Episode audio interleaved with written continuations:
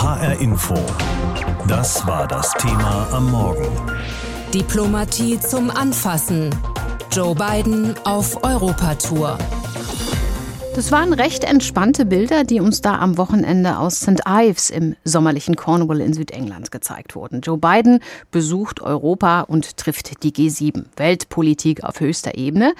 Und so geht es auch weiter, denn der US-Präsident hat noch eine ganze Reihe wichtiger Treffen und Termine, angefangen heute mit dem NATO-Gipfel in Brüssel.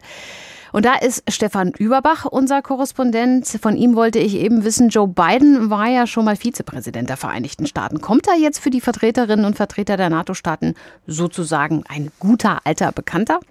Ja, das kann man so sagen, denke ich. Joe Biden war ja acht Jahre lang sozusagen der zweite Mann hinter Barack Obama und hat in dieser Zeit sehr viel, sehr eng mit der NATO und auch mit Europa zusammengearbeitet. Ich denke, der ganz entscheidende Punkt dabei ist, dass sich Joe Biden, anders als sein Vorgänger Donald Trump, klar zur NATO bekennt, dass er überhaupt keine Zweifel an der Bündnistreue der USA aufkommen lässt, vor allem was den Artikel 5 des NATO-Vertrages angeht. Das ist ja die gegenseitige Beistandsverpflichtung. Wenn ein Partner angegriffen wird, dann ist das ein Angriff auf alle. Und da heißt es im Vorfeld dieses Gipfels hier, dass Joe Biden nochmal ganz deutlich machen wird, dass die äh, USA wieder eisern hinter diesem Prinzip stehen. Insofern ja, da kommt ein guter Bekannter nach Brüssel, von dem das Bündnis wieder mehr Verlässlichkeit erwartet, als das in den letzten vier Jahren der Fall gewesen ist. Ja, das ist sicher festzuhalten. Joe Biden ist auch ein komplett anderer Politikertyp als sein Vorgänger Trump. Wie er selbst sagen würde, eher jemand, der auf Unity, auf Einheit statt auf Spaltung setzt. Wie sieht man das bei der NATO? Heißt das jetzt alles auf Anfang? Ich denke ja, und äh, Sie haben es ja in der Einleitung gesagt, wir haben am Wochenende beim G7-Gipfel schon gesehen, dass da aus Washington wieder ganz andere Töne zu hören sind. Kein Krawall mehr, keine offenen Drohungen, keine Erpressungsversuche. Joe Biden hält die NATO auch nicht äh, für überflüssig, so wie Donald Trump. Der hat ja überall nur Schmarotzer gesehen, die die USA über den Tisch ziehen wollen. Biden dagegen setzt äh, auf internationale Zusammenarbeit und das wird in Brüssel natürlich sehr gerne gehört. Der neue Präsident hat, wenn man so mal sagen möchte, einen unschlagbaren Trumpf Trumpf im Ärmel, er ist nicht Donald Trump. Und allein das reicht schon, dass viele auf einen Neustart der Beziehungen hoffen. Jetzt ist inhaltlich Biden ja nicht so von allem weit weg von seinem Vorgänger, wenn man sich zum Beispiel die Verteidigungsausgaben und das 2-Prozent-Ziel ansieht. Das ist richtig. Donald Trump mag äh, zwar Geschichte sein, beim Thema Rüstung machen die USA aber auch unter Joe Biden kräftig Druck auf die Bündnispartner. Das war übrigens auch unter Präsident Obama schon so. Und äh, bei diesem Gipfel wird das Geld natürlich auch wieder eine sehr große Rolle spielen. Es geht darum, die Lasten der gemeinsamen Verteidigung, vor allen Dingen die Kosten gleichmäßiger zu verteilen. Den Großteil tragen eben nach wie vor die USA und auch Joe Biden wird darauf drängen, dass alle Mitgliedsländer wie vereinbart zwei Prozent der Wirtschaftskraft in die Rüstung stecken. Deutschland ist da noch ein ganzes Stück weit von entfernt.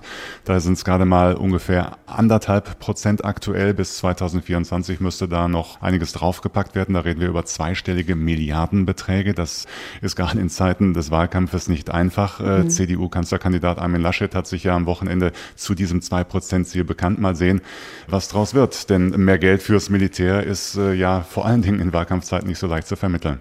Davon abgesehen, Donald Trump hatte unter den Staats- und Regierungschefinnen und Chefs der NATO-Länder bzw. der EU ja auch Fans, zum Beispiel in den Visegrad-Staaten.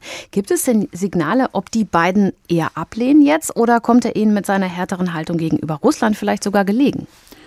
Also mit Blick auf Russland sind gerade in Osteuropa ja die Sorgen groß. Was äh, von Moskau zu erwarten ist, äh, aus den Erfahrungen der Geschichte heraus, ganz einfach. Und in der Analyse sind sich die NATO-Staaten auch einig. Äh, Moskau tritt immer aggressiver auf, immer provozierender, angefangen von der Krim-Annexion über den Fall Nawalny bis jetzt aktuell zur Unterstützung für den belarussischen Machthaber Lukaschenko. Russland mischt sich ein in der Ukraine, in Syrien, anderswo und wird auch für Desinformationskampagnen, für Hackerangriffe verantwortlich gemacht. Die Beziehungen der NATO zu dem großen Nachbarn im Osten sind auf einem Tiefpunkt. Das sehen alle so. Und da finden es vor allen Dingen die äh, osteuropäischen Staaten schon sehr äh, positiv, dass Joe Biden diese Bedrohungsanalyse teilt und anders als Donald Trump eben nicht versucht, mit Wladimir Putin auf so einer Art kumpelhaften Ebene zurechtzukommen, sondern dass er klare Ansagen macht. Er hat ja Putin zum Beispiel wegen der russischen Außenpolitik auch schon als Killer bezeichnet. Und auch die NATO wird bei diesem Gipfel deutliche Worte in Richtung Moskau finden. Wie sich das Verhältnis zwischen dem Bündnis und Moskau entwickelt, das werden wir allerdings frühestens am Mittwoch sehen. Da steht ja das Spitzentreffen zwischen Joe Biden und Wladimir Putin auf dem Programm. Seit Januar ist endlich alles anders. So werden sich das mancher Diplomat, manche Diplomatin mancher und manche Politikerin denken. Denn am 20. Januar dieses Jahres wurde ein neuer Präsident im Weißen Haus vereidigt und mit Joe Biden statt Donald Trump sollte sich der Ton politischer Gespräche ändern. Und aktuell kann die europäische Politik hautnah erleben, wie genau sich das nach dem Wechsel von Trump auf Biden anfühlt. Katrin Brandt aus Washington. Eigentlich sollte es reichen, einfach nur Joe Biden zu sein und nicht Donald Trump. Der frühere Präsident hatte die Verbündeten mit seinen Auftritten immer wieder vor den Kopf gestoßen. Uh, well, I have to say, I think uh, it's very sad when Germany makes a massive oil and gas deal with Russia.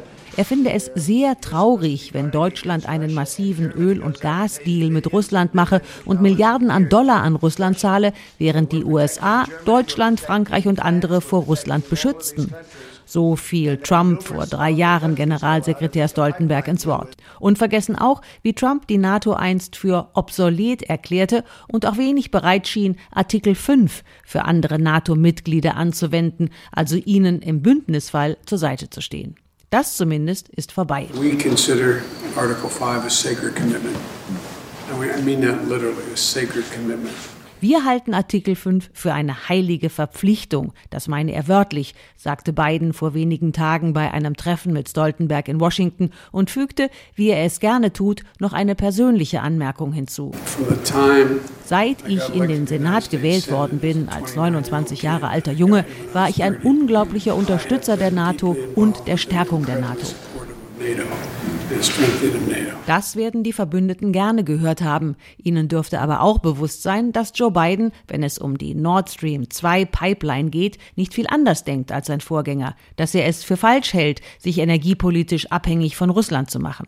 Allerdings hat Biden gerade auf weitere Sanktionen verzichtet, ein klares Zeichen vor allem an Deutschland, dass ihm die Pipeline nicht so wichtig ist wie die guten Beziehungen zu den Verbündeten. Denn, auch das sagte er vor wenigen Tagen, der Wert und das Ausmaß des überwältigenden gemeinsamen Bedarfs für die NATO sei so groß wie nie. The value and the extent of the overwhelming mutual need for NATO is uh das seien aber nicht mehr als Blumengirlanden, sagen Kritiker in der amerikanischen Hauptstadt. Und tatsächlich hat Biden bisher gemischte Signale ausgesandt. Seine ersten ausländischen Besucher im Weißen Haus waren keine Europäer, sondern die Regierungschefs von Japan und Südkorea.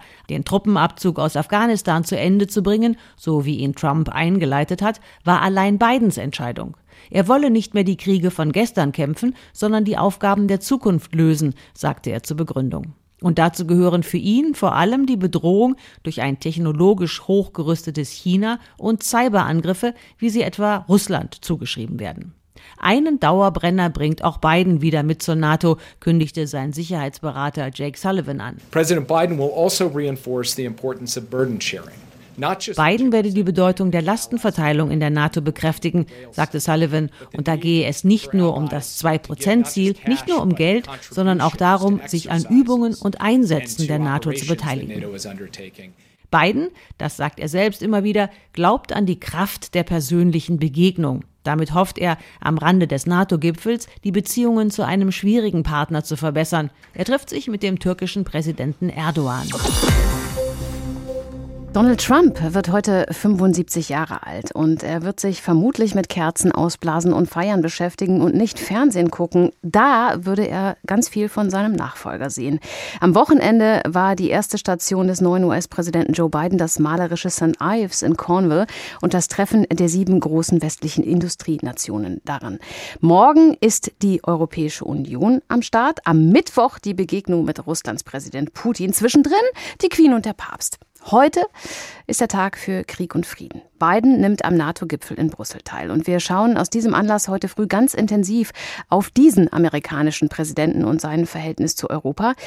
Darüber habe ich gesprochen mit Knut Detlefsen. Er ist Büroleiter der SPD-nahen Friedrich-Ebert-Stiftung in Washington, D.C., sozusagen einen Katzensprung vom Weißen Haus entfernt. Und ich habe ihn gefragt, wenn man am Wochenende diese Bilder vom Gipfel gesehen hat, das sah nach freundlicher Diskussionsrunde auf der Terrasse in der Sonne aus.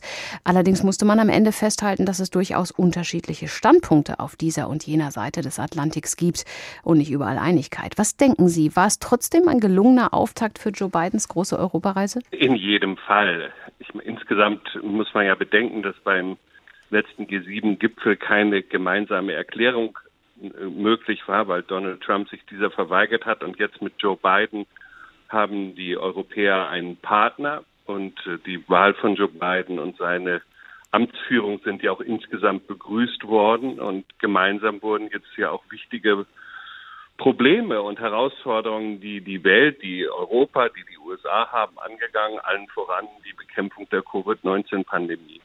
Die Jahre mit Donald Trump äh, waren ja nun wirklich schwierig für das transatlantische Verhältnis. Jetzt herrscht schon fast so was wie Aufbruchsstimmung. Aber ist denn diese Hoffnung so generell berechtigt? Ist Joe Biden denn wirklich ähm, der Heilsbringer? Und können wir jetzt wieder mehr Engagement der Amerikaner in Bündnissen wie der NATO zum Beispiel erleben? Er ist eben nicht der Heilsbringer, sondern ein realistischer Politiker, der sich darauf konzentriert, Probleme zu lösen und zuallererst natürlich die Probleme, die er in den USA selber hat, also das Land zusammenzuhalten und auch konkrete Verbesserungen für die Bürgerinnen und Bürger, insbesondere der unteren und mittleren Einkommensklassen zu erreichen und gleichzeitig aber eben auch die internationale Zusammenarbeit voranzubringen und die Allianzen der USA zu stärken. Aber das geht natürlich nicht von heute auf morgen und ist ein Weg und der Schritt, so hat er selber in seiner Erklärung auch gesagt, also es ist ein erster Schritt, um klarzumachen, die USA sind wieder da und sind kooperationsbereit.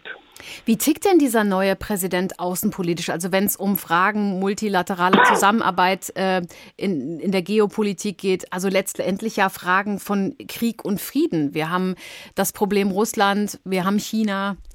Nee, er ist zurückhaltend in der Außenpolitik, aber er setzt halt ganz klar auf die Zusammenarbeit mit den Partnern, die die USA insbesondere in Deutschland, aber natürlich auch in Südkorea sehen und in der EU insgesamt. Und das ist natürlich sehr wichtig, dass Joe Biden wieder ein Präsident ist, der die EU als Ganzes und das Prinzip der EU nicht nur anerkennt, sondern befürwortet, die Zusammenarbeit von vielen Staaten gemeinsam, um Probleme zu lösen. Und es geht natürlich auch in der Auseinandersetzung zu Russland ist es klar, ist, das ist ein schwieriges Verhältnis und Joe Biden ist da sicherlich nicht naiv, aber er wünscht sich da mehr Verlässlichkeit. Nur habe ich große Zweifel, dass sich Wladimir Putin darauf einlassen wird. Glauben Sie denn eigentlich, Joe Biden betrachtet Europa so differenziert, wie es nötig wäre? Also Polens Außenminister hat ihm zum Beispiel vorgeworfen, er setze Europa mit Deutschland gleich. Ich glaube, das ist eine ja, etwas unterkomplexe Einschätzung. Joe Biden ist ja ein sehr erfahrener Politiker und kennt auch die Politiker der verschiedenen Nationalstaaten und kennt auch die Nationalstaaten und die Unterschiede. Also ich glaube, dass er die, zur Differenzierung fähig ist, aber er sieht eben auch, wo seine Partner sind. Und er sieht Deutschland eben als besonders wichtigen Partner an. Und deswegen ist er sicherlich auch bereit, mehr auf Deutschland zuzugehen, als vielleicht auch, auch auf andere. Jetzt äh, stehen wir vor dem NATO-Treffen und da ist ja Biden in seinen Forderungen nicht so weit weg von seinem Vorgänger, sprich er fordert mehr europäisches Engagement. Also in der Sache an sich ändert sich eigentlich nichts. Es ist schwierig, oder? Das sehe ich anders. Also in der Sache ist es eben sehr anders, weil Joe Biden nochmal unterstrichen hat, dass der Artikel 5, also der Artikel, der besagt, dass man einander beisteht, wenn man angegriffen wird, eben unverhandelbar ist und dass die USA klar zu dem Bündnis steht. Genau das hatte sein Vorgänger angezweifelt und damit natürlich die Allianz als Ganze, das Bündnis als Ganze in Frage gestellt. Und ein weiterer Unterschied ist der klar, die USA fordern mehr Handlungsbereitschaft der, der Partner, der, insbesondere der europäischen Partner, aber sie sind dabei verhandlungsbereit und sind eben auch bereit, darüber zu reden, ob das Zwei-Prozent-Ziel wirklich der richtige Maßstab ist, um die Verteidigungsbereitschaft und auch Bündnisbereitschaft von den Ländern zu bewerten. Die Staats- und Regierungschefs der 30 NATO-Staaten kommen heute zu einem Gipfeltreffen in Brüssel zusammen. Ein zentrales Thema ist, das Bündnis mit dem Aufstieg Chinas zu einer militärischen Weltmacht umgehen soll. Und außerdem werden die Bedrohungen durch Russland und die Reforminitiative NATO 2030 eine herausgehobene Rolle spielen.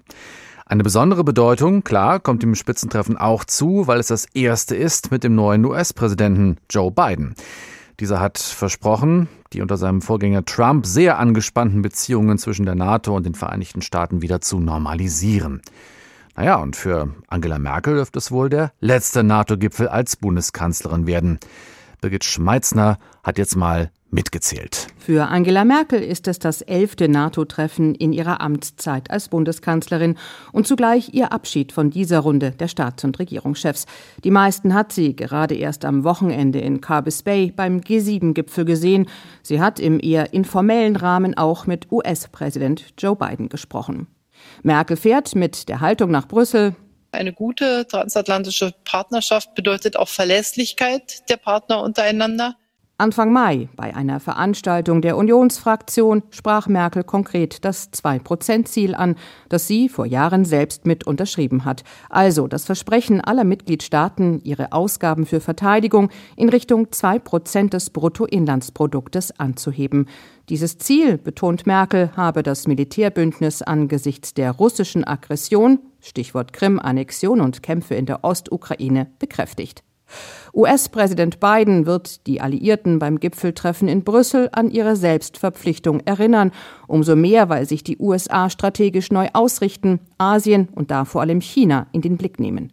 Merkel weiß, dass Biden, anders als sein Vorgänger Donald Trump, die NATO schätzt. Der Kontakt steht.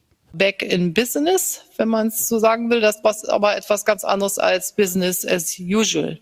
Und das heißt, Europa wird mehr tun müssen für die eigene Sicherheit, für die Stabilität in der Region. Merkel ist der Ansicht, dass die EU diese Herausforderung selbstbewusst und offen annehmen sollte. Das gelte explizit auch für Deutschland. Die Bundeskanzlerin und die anderen Gipfelteilnehmer werden ein neues strategisches Konzept in Auftrag geben. Der frühere Verteidigungsminister Thomas de Maizière hat an den Empfehlungen mitgearbeitet. Kernpunkte beschrieb er kürzlich bei einer Veranstaltung der Deutschen Atlantischen Gesellschaft so. Die Haltung zu Russland soll unverändert, aber unmissverständlich sein. Abschreckung und Dialog. Wir brauchen eine politische Betrachtung und strategische Bewertung der neuen Technologien. Die NATO muss wieder relevant werden. Sie soll ein echtes Forum für Sicherheitspolitik werden und nicht in Ritualen erstarren. Dazu mehr informelle Treffen, besser lesbare Dokumente, keine übertriebene Geheimhaltung und eine sichtbare Debatte in der Öffentlichkeit, um, wie de Maizière betont, den Bürgern klarzumachen, warum die NATO eine unverzichtbare Lebensversicherung unserer Freiheit sei. Alles richtig hält ihm Claudia Major entgegen, Sicherheitspolitik-Expertin der Stiftung Wissenschaft und Politik. Nur das werde dauern. Ein derart kultureller, strategischer Wandel vollziehe sich in der Regel über den Zeitraum einer ganzen Generation. Und die Vorschläge, die Sie gemacht haben, das wäre ein tiefer Eingriff teilweise in die DNA der NATO, nenne ich es mal. Das heißt, die Frage ist, wie verändern wir diese Organisation? Wie viel Zeit haben wir? Wahrscheinlich würden jetzt die meisten sagen, so viel Zeit haben wir gar nicht. Und die Frage ist, im Endeffekt ist die NATO so stark, wie die Mitgliedstaaten sie machen. Es gebe nun mal Alliierte, die sich nicht entsprechend engagiert haben. Major nennt zwei Beispiele, die Türkei und Ungarn. Auch Deutschland sei nicht immer ein leichter Partner, sagt sie, gelte zum Beispiel bei den großen deutsch-französischen Rüstungsprojekten als unkalkulierbar. Auch das muss die Bundeskanzlerin bei ihrem letzten NATO-Gipfel bedenken. HR Info. Das Thema. Wer es hört, hat mehr zu sagen.